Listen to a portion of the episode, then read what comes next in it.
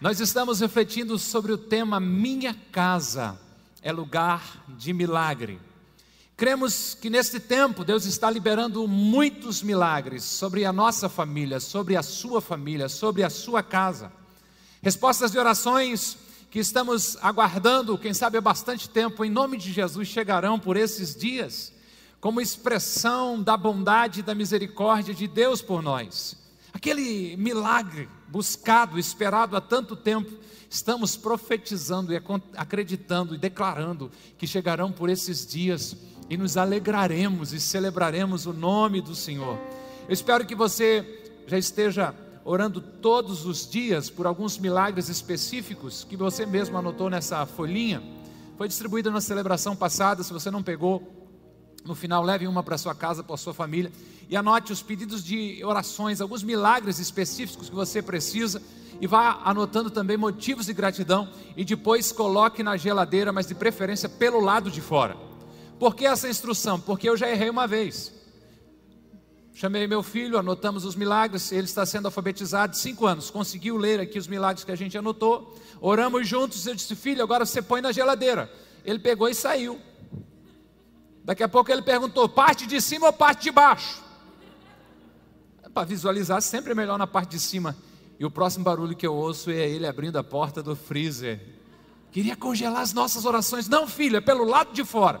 Então anote os pedidos de oração e coloque pelo lado de fora. Tem um imazinho da sua geladeira.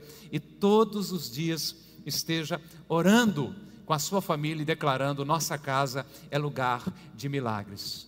Eu não sei qual o milagre que você e a sua família precisam, mas eu sei que o Deus que faz milagres está pronto para ouvir a sua oração e agir em resposta das suas orações. Por esses dias estamos declarando que nós oraremos por milagre, nós testemunharemos milagres e trabalharemos para que a nossa casa se torne mais parecida com o céu, o nosso lar se torne mais parecido com o céu. Você que já alcançou algum milagre por esses dias, compartilhe conosco seu testemunho de fé vai acrescentando a fé de outros irmãos.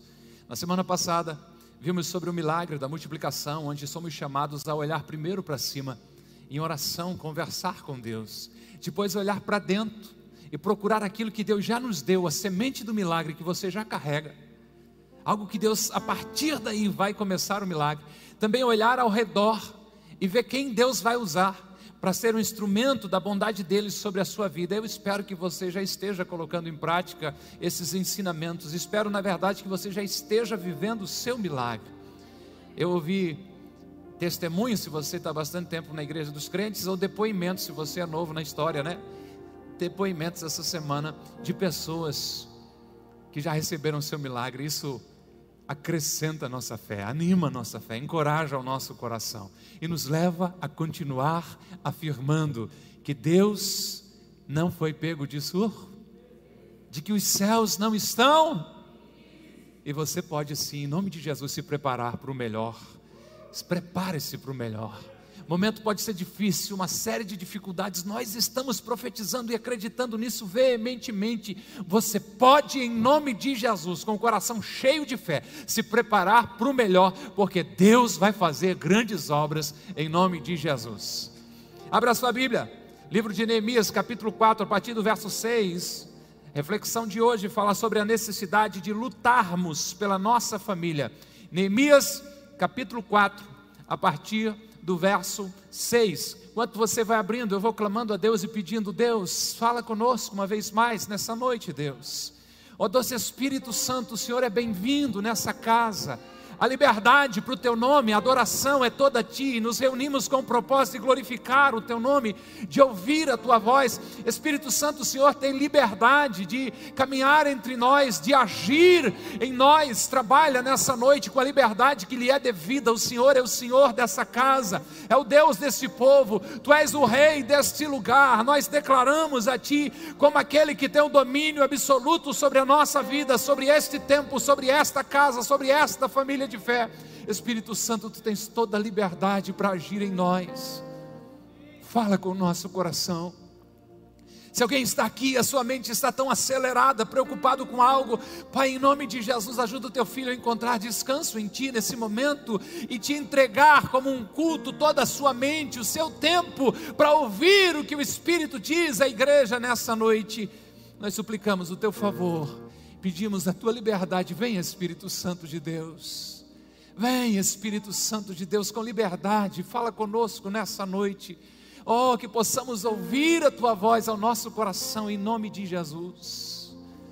Neemias 4:6, o texto diz: Nesse meio tempo, fomos reconstruindo o muro até que em toda a sua extensão chegamos à metade da sua altura, pois o povo estava totalmente dedicado ao trabalho.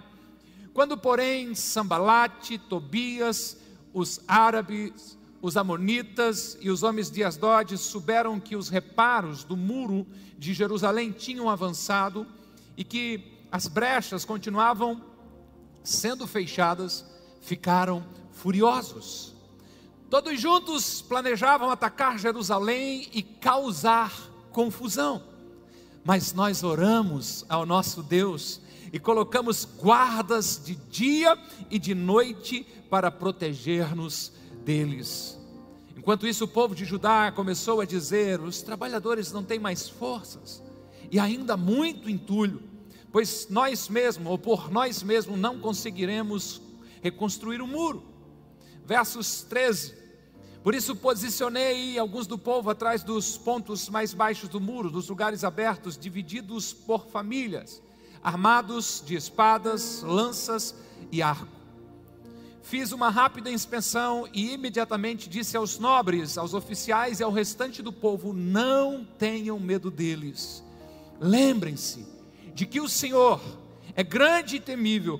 Lute por seus irmãos, por seus filhos, por suas filhas, por suas mulheres e por suas casas. Quando os nossos inimigos descobriram que sabíamos de tudo e que Deus tinha frustrado a sua trama, todos nós voltamos para o muro, cada um para o seu trabalho. A história bíblica que vai guiar a nossa reflexão de hoje aconteceu há milhares de anos atrás e o personagem principal se chama Neemias. Ele foi levado como escravo para a capital do Império Persa por volta do século 5 a.C. e se tornou ali o garçom do rei. Um dia um dos seus irmãos veio visitá-lo, veio de Jerusalém até aonde Neemias estava. E a pergunta de Jeremias para o seu irmão é: como está o nosso povo?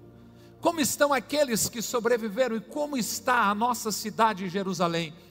A resposta não foi muito animadora. Seu irmão lhe disse: eles estão sofrendo, estão sendo humilhados.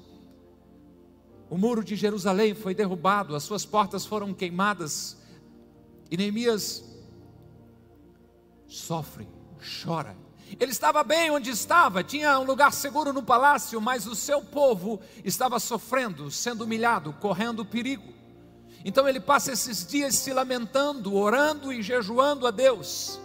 Ele estava tão preocupado com o seu povo que entra para servir na presença do rei com afeição triste. Isso poderia lhe custar a vida, alguém entrar na presença de um monarca com tristeza no seu rosto. Mas o rei pergunta a Neemias: O que está acontecendo? Eu sei que você não está doente. Ele conta a história, ele pede permissão para voltar para a sua terra e para reconstruir os muros, para proteger as famílias. Primeira lição que eu vejo nessa história é que a família sempre será mais importante do que a carreira. Neemias estava bem no palácio, mas ele estava sofrendo porque a sua gente estava ruim. Nenhum sucesso justifica o fracasso da família. Com a ordem do rei, Neemias vai a Jerusalém e logo começa a reconstrução dos muros. E daí algo me chama a atenção, porque as pessoas da região, do entorno, não gostaram disso. Isso me leva a lembrá-los de que uma família restaurada, uma família protegida, uma família abençoada, não agrada todo mundo, não deixa todo mundo feliz. O diabo não tem família, é por isso que ele quer estragar a sua. Na reconstrução da cidade, Neemias e seus ajudantes logo perceberam que encontrariam de adversários, pessoas que estavam felizes ao ver aquelas famílias de uma forma vulnerável, sem a proteção de um muro. E agora pensando em você, sim, eu creio que a sua casa é um lugar de milagres. Sim, eu creio que Deus deseja abençoar a sua família e proteger a sua família e guardar a sua casa com os seus anjos. Sim, eu creio que Deus tem muitas bênçãos para a sua família, mas muita gente que vive sob o domínio do mal não quer que a sua família vá bem. Por isso, anote aí: não permita que as dificuldades paralisem você. Não é porque a sua casa é lugar de milagres que você não vai ter problemas, que não vai enfrentar oposições, ou que tudo vai dar certo. O contrário, sim, é verdadeiro. Sua casa é lugar de milagres, porque apesar de todas as dificuldades que você enfrenta, continua crendo em Deus e orando a Ele e buscando o seu rosto. Então, através da sua bondade, da bondade de Deus por você, Ele começa a liberar, sim, os milagres sobre a sua vida. Se diante das oposições, diante das contrariedades, você se mostrar frouxo, será vencido por elas. Se você vacilar no momento da dificuldade, a sua força será pequena. Não permita que as dificuldades paralisem você. Diante das dificuldades, você tem duas opções: permitir que os problemas te desanimem, te travem, te parem, ou encará-los entendendo que quanto mais dificuldades você enfrenta, maior é o sinal de que a bênção de Deus está vindo sobre a sua vida e que você vai desfrutar de um grande milagre. Mas está difícil, pode ser, mas o Senhor é contigo. Mas parece que eu estou lutando sozinho, não é verdade. Ele nunca te deixou, jamais te abandonou. Mas faz tanto tempo e parece que nada acontece. Tudo tem um tempo determinado. Eu creio que o tempo do seu milagre está chegando por esses dias, em nome de Jesus. O texto deixa claro isso: de que oposição se levantou quando os muros começaram a surgir, a ser levantados. Versos 7 e verso 8, o texto diz: Quando, porém, Sambalate, Tobia, os árabes, os amonitas, os homens de Asdod souberam que os reparos nos muros de Jerusalém tinham avançado e que as brechas, os buracos estavam sendo fechadas, ficaram furiosos. Todos juntos planejaram atacar Jerusalém e causar confusão. É preciso ser alguém de fé, e eu creio que estou falando para pessoas de fé, para entender como alguém vai ficar furioso por causa de um casamento ser restaurado. Por que, que alguém se irrita tanto quando uma família consegue vencer as suas dívidas e pagar? Como alguém fica alterado ao saber que alguém que estava doente agora desfruta de plena saúde? Só pode ser coisa do capeta realmente. Se você decidir viver os milagres de Deus para a sua vida, posso lhe garantir que os filhos do cão vão te incomodar. A sua decisão tem que ser não se importar com eles. Porque você já deve ter ouvido um ditado árabe que diz: enquanto os cães ladram, a caravana passa. O inimigo fica fazendo barulho, querendo causar confusão, e você tem que nessa noite decidir algo de uma forma definitiva para a sua vida. Ou você fica olhando para o barulho, para o que estão dizendo, ou você continua olhando para Jesus, autor e consumador da sua fé, confiando nas promessas dele sobre você e a sua casa, e continua avançando dia a dia, acreditando na bondade de Deus.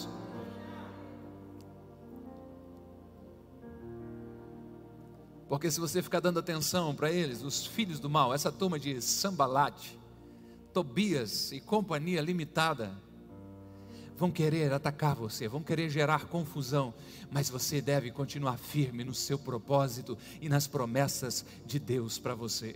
Enquanto os muros começam a ser consertados, a turma das trevas começa a ficar furiosa as coisas começam a ir para o lugar e aparece gente ruim querendo causar problemas. Quer saber? Não dê ouvidos para quem não quer o bem da sua família. Seja surdo. Siga em frente, avance. Ouça a voz de Deus dizendo: Esse é o caminho, andai por ele. Paute a sua vida, firme a sua vida na palavra de Deus, no companheirismo da comunidade de fé, na oração. E continue avançando, não dê ouvido para quem não quer o bem da sua família. Não deixe roubar de você o direito de ter uma família abençoada. Não permita que as dificuldades paralisem você, seja surdo para quem não tem fé para acreditar nos milagres que Deus vai fazer na sua vida e na sua casa. Pastor, e como eu faço isso? Levante um muro de proteção. Proteja a sua família, proteja a sua casa.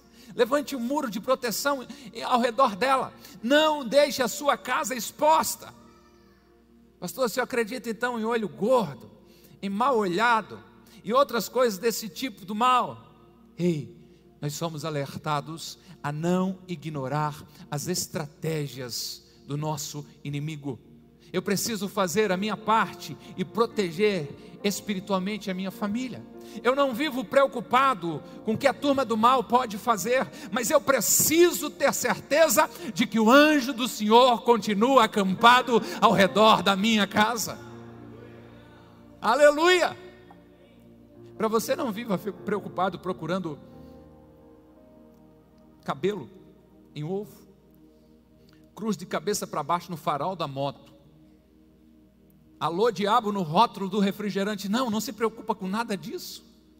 Mas tenha certeza de que a marca do sangue de Jesus Cristo está sobre a sua vida e de toda a sua casa. O verso 9 diz, Neemias 4 e 9: Mas nós oramos ao nosso Deus e colocamos guardas de dia e de noite para proteger-nos deles. Antes de um muro de pedra ser reerguido, eles levantaram um muro espiritual de oração, aleluia.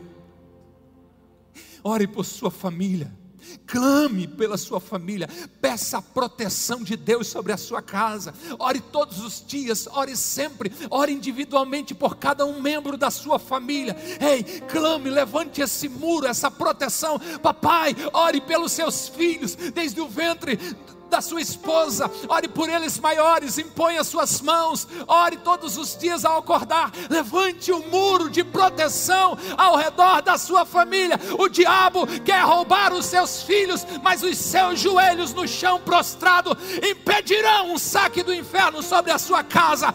Ei, traga a presença de Deus sobre o seu lar, levante esse muro de proteção através da oração.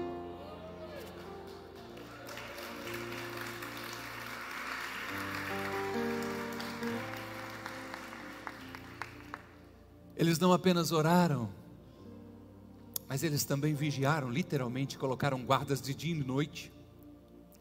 Você deve colocar guardas de dia e de noite na sua boca, nos olhos, nos ouvidos. Como assim? Cuidado com as suas palavras. Cuidado com que você anda alimentando a sua mente através dos olhos e dos ouvidos. Orar é muito importante, mas vigiar também é. Jesus ordenou para orar e vigiar falar com Deus e cuidar para que a gente não venha estragar a nossa oração com as nossas palavras e ações. Levante um muro de proteção em torno da sua família. Não sou neurado, não, eu sou muito tranquilo em relação a isso. Mas recebeu um presentinho de alguém que você não sabe com quem anda, presente diante de Deus. Ó, oh, trouxe um presente para ti, muito obrigado. Deus, eu consagro ao Senhor, eu apresento a Ti, Deus. Você entendeu isso? Recebeu um presentinho, apresente a Deus, consagre ao Senhor.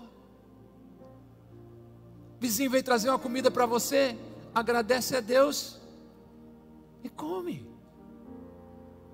É lógico que não é para fazer isso intencionalmente, mas Jesus disse que se você beber alguma coisa mortífera, se crê nele, não lhes fará dano algum. Não é para alguém intentar contra a sua vida, mas se alguém tentar contra nós desse jeito, eu creio na proteção do Todo-Poderoso sobre a nossa casa.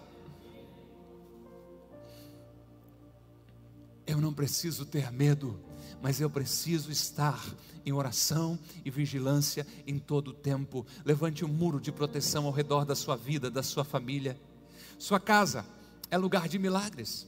Há tantas promessas de Deus sobre você, por isso, terceiro, diga não à autossabotagem. Que é isso, pastor Robson? Autossabotagem é agir contra si mesmo. Ao invés de você ser o primeiro a acreditar nas promessas de Deus sobre você e sua família, muitas vezes você fica repetindo mentalmente ou até mesmo com palavras: Eu acho que não vai dar certo. Eu acho que não vai dar certo. Isso não é para nós. Uma hora vai dar ruim. Autossabotagem. Quem faz isso está limitando o poder de Deus, está se auto-sabotando, está lançando dúvida sobre o que Deus é capaz de fazer. É verdade, Deus faz as coisas apesar de nós, porque Ele simplesmente quer nos abençoar e manifestar o seu amor pela nossa vida. Mas cabe a nós parar de se vitimizar, parar de agir contra nós mesmos. Eu nunca vi Deus concordar com ninguém que estava se diminuindo, tendo pena de si próprio. Eu provo isso com dois grandes personagens da Bíblia. O primeiro deles, Moisés, o grande libertador da nação de Israel. Ele diz para Deus: Eu não tenho facilidade para falar, não. Eu não consigo me expressar bem, eu me atrapalho com as palavras. A resposta de Deus não foi: Eu sei, Moisés, você é realmente ruim de fala para caramba, né? Nem devia ter falado com você. Não, não, Deus não falou isso. Mas Deus perguntou a Moisés: quem fez a boca do ser humano? Por acaso não foi eu, Senhor? E Deus olha para Moisés e diz assim: Vai, pois agora eu serei com a tua boca e te ensinarei o que has de falar. Pensa em Jeremias. O profeta, Deus falou com ele dizendo que tinha escolhido ele, chamado ele para ser a voz de Deus às nações. E ele entra no modo chororô, mimimi. Senhor, eu não sou capaz de falar no teu nome, eu sou jovem demais para isso, eu não passo de uma criança, eu não sou capaz de cumprir tão grande missão. Eu não creio que você imagina Deus coçando a cabeça dizendo: Foi mal, Jeremias, nem me liguei que estava falando contigo. Não, não, não, esse não é Deus, é claro que não. O Senhor disse, se fosse na minha versão, cala a boca, Jeremias. Mas não está assim na sua Bíblia, a versão é mais light. Né? Deus disse: não diga, sou jovem demais. Não diga que você é uma criança, porque aonde eu mandar você, você vai. O que eu colocar na sua boca para falar, você vai falar. Não precisa temer nada. Qualquer palavra que você liberar vai acontecer, porque sou eu que estou ordenando você. Se o seu Deus, que tem todo o poder, está te empoderando, te impulsionando a viver os seus milagres, por que você está se auto-sabotando? Essa é uma boa pergunta, não é? Então, se Deus te empurra, se Deus te impulsiona a viver os milagres, de onde está vindo esse medo? Quem está dizendo no seu ouvido que não vai dar certo? Qual a origem dessa desconfiança de que você não vai conseguir? Eu posso garantir para você que de Deus é que não é.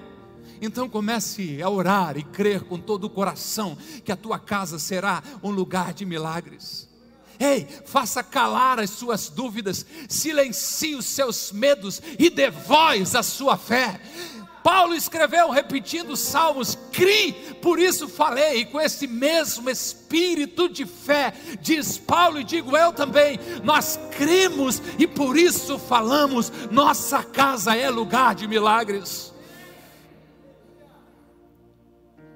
Olhando para o povo de Neemias, a situação estava triste ali, olha o verso 10. Enquanto isso, o povo de Judá começou a dizer: os trabalhadores já não têm mais forças e ainda muito entulho. Por nós mesmos não conseguiremos reconstruir o muro. Se você tiver acesso à nova tradução da linguagem de hoje, o texto vai dizer que o povo de Judá cantava uma canção, os caras fizeram música. E diziam: os trabalhadores já estão cansados e ainda é muito entulho para carregar a construção dessa muralha. Quando vamos terminar? Os caras fizeram música com a dúvida que tinha dominado o coração deles. Você já pensou que é isso? Ao invés de cantar a sua fé, começar a cantar os seus medos? É o que eles estavam fazendo aqui. Estamos cansados, ainda tem muito serviço. Eu não creio que vou conseguir. Meu Deus do céu, misericórdia. A minha pergunta para mim e para você é: que música que estamos cantando? Aquelas que elevam a nossa fé ou aquelas que expressam os nossos medos? O que, que você tem repetido com frequência? Parecendo um disco arranhado. Não tenho mais tempo, dinheiro nunca dá. Estou cansado demais. Seu cérebro é muito inteligente. Ele vai gravando isso. Cuidado com o desânimo, cuidado com a autossabotagem, cuidado. Você pode estar agindo contra você mesmo. Não permita que esses pensamentos lhe vençam. Pastor, não tem mais jeito para a nossa família. Quem disse isso, gente? Pastor, começamos a buscar a Deus, tarde demais. Morreram tudo? Vocês estão vivos à esperança. Pastor, aquele povo não quer nada com Deus, não, não tem mais o que fazer. Pare, pare. Cante canções sobre a sua vitória, nunca sobre uma possibilidade de derrota. Troque o disco, troque o vocabulário nessa noite. Há um profeta na Bíblia chamado Isaías, que estava num tempo mimizento, reclamando de tudo, sofrendo. Deus manda um anjo pegar um carvão aceso daquele vermelhinho, com um alicate, veio no bico dele, no bico foi boa, e. Quem sabe você está precisando que Deus toque nos seus lábios e dê uma nova palavra, novas palavras que parem de expressar os seus medos e comecem a expressar a sua fé. Deus pode ter trazido você até esse lugar, o Espírito Santo ter trazido você até aqui, simplesmente para renovar as suas forças espirituais. Que você possa se apropriar do que Isaías escreveu no capítulo 40, versos 29 a 31, quando diz que Ele, o Senhor, fortalece o cansado e dá grande vigor aos que estão sem força. Não é a sua idade, até os jovens se cansam e ficam exaustos, os moços tropeçam e caem.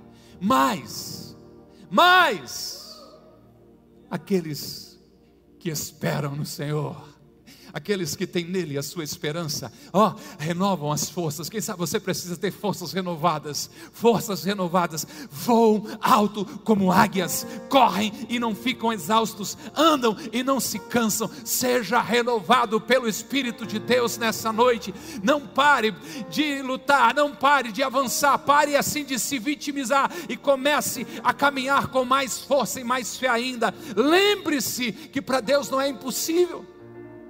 Ele é o Senhor, o Deus de toda a humanidade, e pergunta alguma coisa difícil demais para mim. Dê voz à sua fé, seja renovado pelo Senhor. Eu preciso concluir, por isso, faça a sua parte, creia no Senhor e lute, lute, lute por sua família, lute por sua família, ore diariamente por sua família. Acompanhe o que os seus filhos estão assistindo, com quem estão andando, o que estão lendo. Marque presença. Papai, mamãe, fiquem de olho. Se for preciso, tirem o privilégio, revoguem o privilégio deles terem porta no quarto. Eles são sua responsabilidade. Lute pela proteção deles, lute pela pureza dos seus filhos. A família é o seu maior patrimônio, não abra mão dela, defende a sua família com unhas e dentes. A família é um projeto de Deus, por isso o inimigo luta contra ela. O diabo tenta de todas as formas desestabilizar a família. Trabalha para que os filhos não honrem os seus pais. Faça uma pesquisa sobre como a honra abençoa um filho, como faz viver mais tempo, ter vida longa, como faz ele prosperar em tudo que faz. O inimigo tenta arrancar isso, levando os filhos a não honrarem os pais. Luta para que os pais não tenham tempo para discipular, para investir na vida dos filhos. O inimigo tenta construir uma narrativa de que toda forma de amor é válida, mas foi Deus quem desenhou a família, um homem, uma mulher e seus abençoados filhos. Ele enche o coração dos cônjuges do inimigo de orgulho para que pense apenas em si mesmo e não no outro. E tristemente, alguns casamentos acabam em divórcio, os filhos sofrem, os cônjuges sofrem também. É lógico que eu não vim trazer um peso sobre o seu coração, se por uma infelicidade você teve uma aliança quebrada, um casamento que acabou, mas estou aqui para gritar a você e dizer: não desista de lutar por sua família, não desista de lutar por seu casamento. Tem jeito sim, tem solução sim. Engula o orgulho, tente outra vez, ore mais, peça ajuda, venha para o gabinete pastoral, mas lute por sua família. Nosso personagem, Neemias, mesmo diante de tantos desafios, continuou reconstruindo os muros da cidade, ele não parou, prosseguiu focado no seu propósito, dando uma ordem clara a todos, e com esse texto a gente conclui. Neemias 4,14, Neemias diz: Fiz uma rápida inspeção, e imediatamente, fala da urgência, disse aos nobres, aos oficiais e ao restante do povo: Não tenham medo deles, dos inimigos, lembrem-se de que o Senhor é grande e temível, e lutem por seus irmãos, seus filhos, suas filhas, suas mulheres e por suas famílias. Neemias está dizendo, minha gente, nada de medo, nada de se auto-sabotar com essa música do inferno de que não vai dar certo. Lembre-se quem Deus é, Ele é grande, ele é temível, Ele é poderoso, Ele é um Deus de recomeços, Ele é um Deus de novas oportunidades, Ele é um Deus que te renova, que te sustenta, Ele é um Deus que cura, Ele é um Deus que abre caminho, às vezes mesmo nas situações mais difíceis, Ele é o Deus que te sustenta mesmo no meio da tempestade, Ele é um Deus grande e temível. Agora lutem por seus irmãos, lutem por seus filhos, lute por seu cônjuge, lute pela sua família. É maravilhoso ouvir um testemunho de uma cura, lindo demais. É gostoso ouvir um testemunho sobre uma provisão na área financeira, um milagre na área financeira.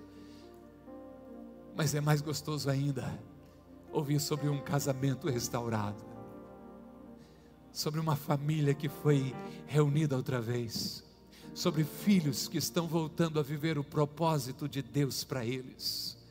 Lute por sua família, libere palavras de bênção sobre o seu casamento profetize o futuro dos seus filhos. Todos os filhos precisam ser abençoados pelos seus pais, todo filho precisa receber palavras que desenhem o seu futuro profético. Abençoe os seus filhos. Pode ser que no momento de raiva, não sei se recente ou há muito tempo atrás, você falou algumas coisas das quais não se orgulha. Esse é o tempo de viver o um milagre na sua casa, de pedir perdão e dizer: O pai foi mal. Mas eu quero que você saiba, meu filho, que você nasceu para dar certo, você nasceu para ser uma benção, você nasceu para louvor e glória do nome de Deus, você nasceu para abençoar as pessoas à sua volta. Eu te abençoo, meu filho, minha filha, em nome de Jesus. Faça isso com seu cônjuge. Eu sei que nós vivemos no cristianismo, cristianismo, mas temos uma herança judaica muito forte. Pesquisando, eu descobri que o judeu, toda sexta-feira, se reúne no final do dia para fazer uma refeição com a família. Depois da refeição, ele se levanta, pega aquela parte de Provérbios 31 da mulher virtuosa e começa a declarar para sua esposa: Ninguém é semelhante a ti, minha esposa. Tu és a mais linda, a mais competente, a mais capaz. Eu te amo. Volta para os filhos e começa a liberar a bênção de Deus sobre eles. Você é uma benção. Você nasceu de uma promessa de Deus. Você nasceu para dar certo. Eu te abençoo, meu filho. E o escritor faz uma provocação dizendo: Por isso não me espanta. Quando o filho de um cristão diz: Um dia eu vou trabalhar nessa empresa, um dia eu vou ser funcionário desse banco, e o filho do judeu diz: Um dia eu vou ser o dono dessa empresa, um dia eu vou ser o dono desse banco. Os pais que começam a liberar palavras de bênçãos sobre os seus filhos, sobre a sua casa, sobre a sua família. Sua casa, pode subir, de fato é um lugar de milagre. E as bênçãos que você vai gerando com os seus lábios, o muro de proteção, de oração que você vai erguendo ao redor delas, vai construindo esse futuro profético sobre os seus filhos, sobre a sua casa. Que você nesse tempo possa se levantar como uma voz que entende que a bênção vem vindo de geração em geração em geração sobre a sua vida. Nós acreditamos o que Deus disse a Abraão: Abraão, em ti serão benditas todas as famílias da terra. Se você faz parte de uma família e se você está no planeta Terra, há uma bênção de Deus liberada sobre você e sobre toda a sua família. Por isso, que a bênção do Senhor esteja sobre a sua vida. Por favor, seja um pouco mais ousado. Comece a declarar essas bênçãos sobre a sua casa, sobre os seus filhos. Comece com ousadia e fé, dizer: Nós vamos viver nesse tempo sim, o sobrenatural de Deus, um tempo de céus abertos o tempo da manifestação do amor e da bondade de Deus sobre nós. Eu creio e por isso declaro que a sua casa é sim um lugar de milagres, em nome de Jesus. Bênção se derrame até mil gerações, tua família e teus filhos, e os filhos dos teus filhos.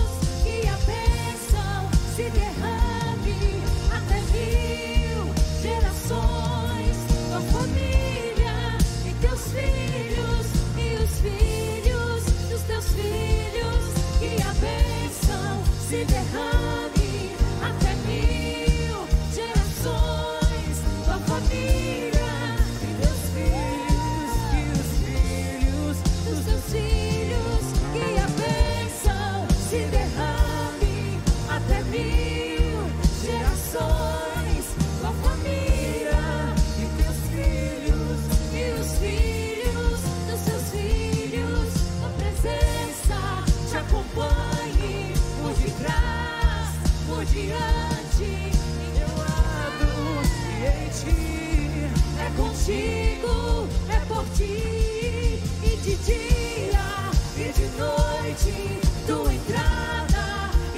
e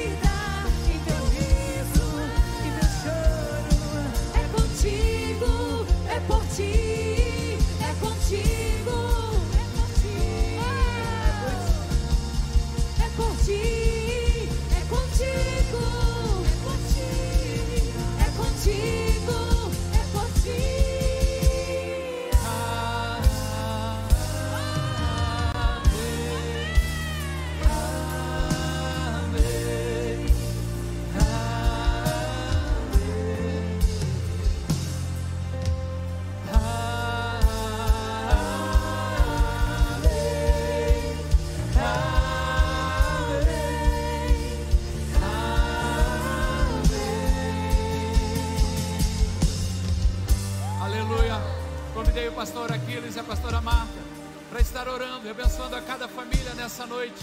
Receba isso, abra o seu coração, receba a bênção de Deus sobre a tua casa nessa noite, em nome de Jesus. Amém, amados. Queria que você prestasse atenção em algo que está nos versos ali.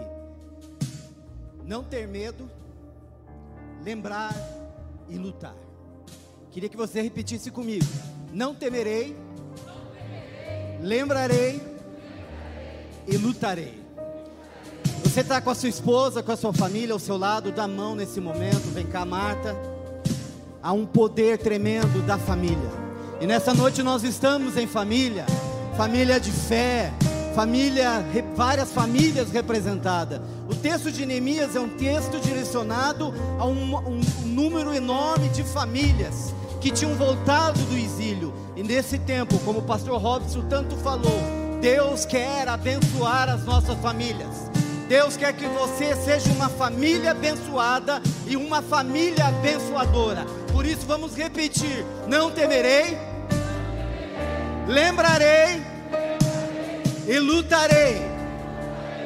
Não temerei, lembrarei e lutarei. Vamos orar nesse momento, Pai, nessa noite. Nós estamos aqui em família de fé, povo do Senhor, fazemos parte de uma grande família, de todas as etnias, de todos os povos, de todas as tribos. Aquela palavra que o Senhor trouxe a Abraão, ela tem se materializado, se concretizado, que através de Abraão todas as famílias da terra seriam abençoadas. E nesse momento, enquanto povo do Senhor, nós queremos declarar, queremos clamar: vem sobre as nossas casas, vem sobre as nossas famílias, vem sobre os nossos casamentos, vem sobre os nossos relacionamentos, restaura os relacionamentos de pais e filhos, filhos e pais, restaura o relacionamento de homens e mulheres, que a nossa casa possa ser alicerçada no Senhor.